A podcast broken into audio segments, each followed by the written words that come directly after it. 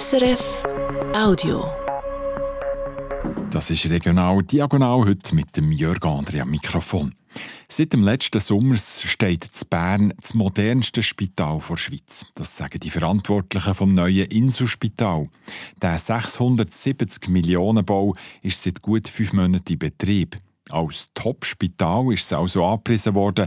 Jetzt gibt es aber Kritik. Thomas Pressmann. Kritik kommt von Mitarbeiterinnen und Mitarbeitern. Es ist die, das Arbeiten sei schwierig in diesem neuen Gebäude. Die Luft sei stickig. Für das Personal habe es kaum Verpflegungsmöglichkeiten. Die Garderobe seien gar nicht praktisch. Und die Wege zu WC oder Material für Patientinnen und Patienten seien lang. Eine Person hat SRF ein Interview gegeben. Die Stimme dieser Person ist verfremdet wegen der Anonymität. Durch das, dass man halt einfach viel mehr muss laufen muss, muss ein Patient logischerweise halt länger warten. Ja? Wenn ich vom Punkt A zum Punkt B muss oder C, dann hat er halt Pech gehabt, ja. Dann muss er halt viel länger warten, bis ich dann dort bin oder bis alle anderen dort sind.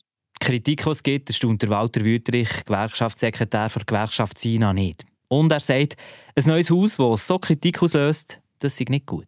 Schließlich gäbe es einen grossen Mangel an Pflegefachleuten. Das ist natürlich auch keine Werbung für die Zukunft, auch für die Jungen, die nicht die Berufe lernen weil so tut man es natürlich verkacheln und nicht da fördern, dass die Jungen Interesse haben, dort zu arbeiten, in die Richtung. Oder?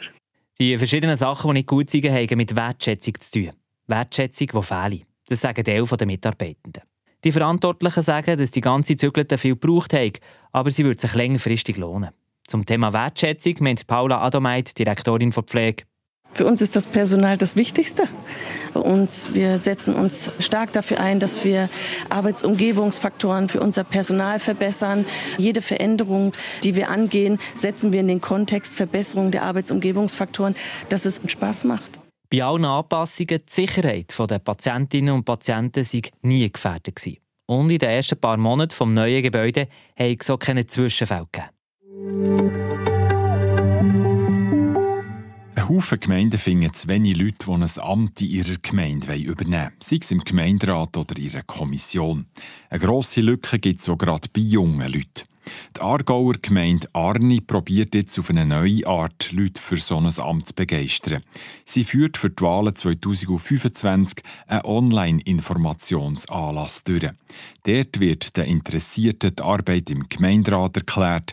Sie erfahren, wie die Gemeinsverwaltung funktioniert und es gibt eine virtuelle Tour durch das Dorf.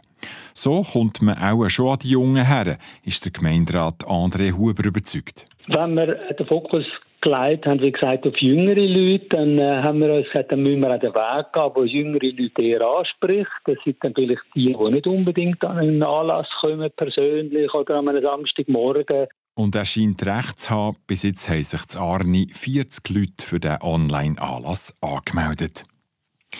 Der Bundesrat hat ein grosses Autobahnprojekt aus den 60er Jahren definitiv begraben. Das sogenannte Zürcher Y. Es hat mal die Autobahnen A1 und A3 mit der Stadt Zürich miteinander verbinden So Autobahnen quer durch Zürich sind aber nicht mehr zeitgemäss, sagt der Bundesrat und streicht das Projekt definitiv aus dem Nationalstrassennetz. Weil man kleine Teile von dem Y schon gebaut hat, bleiben ein paar Spuren erhalten. Zum Beispiel der 200 Meter lange Tunnel unter dem Zürcher Hauptbahnhof durch. Der ist in den 1980er Jahren mal gebaut worden und wird jetzt zum Velotunnel umfunktioniert. Über 250 Angestellte sorgen in der Stadt Zürich dafür, dass es sauber bleibt. Jedes Jahr sammeln sie rund 9000 Tonnen Abfall zusammen. Das allein lenkt aber nicht. In gewissen Gebieten der Stadt mögen die Leute vor Stadtreinigung nicht nachher für alle Papierli, Zigarettenstummeln und Alubüchsen zusammenzulesen und zu entsorgen. Die Stadt Zürich setzt darum gegen mehr auf die Mithilfe von Freiwilligen.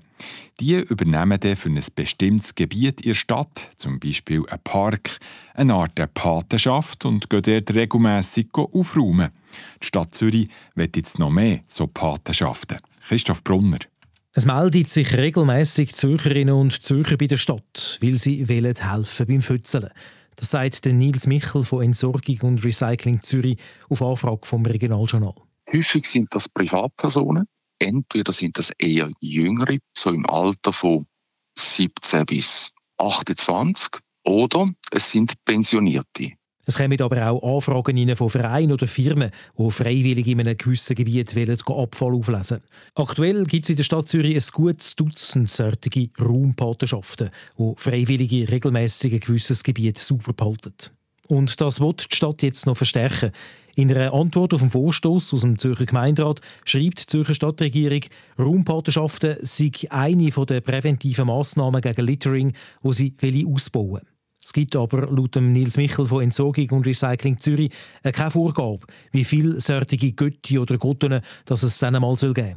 Er findet sowieso, für mich steht im Moment nicht einfach die Anzahl Quantität im Vordergrund. Für mich steht Qualität im Vordergrund. Und darum fände ich es auch falsch, wenn die Stadt den Freiwilligen etwas würde zahlen Da habe ich sogar das Gefühl, wenn sie diesen Menschen möchten Geld geben würden sie ihnen einen Teil vom Antrieb nehmen. Aber natürlich sind die Stadt allen Freiwilligen dankbar, die regelmäßig helfen beim Fötzeln. Der Christoph Brunner. Das war ein Podcast von SRF.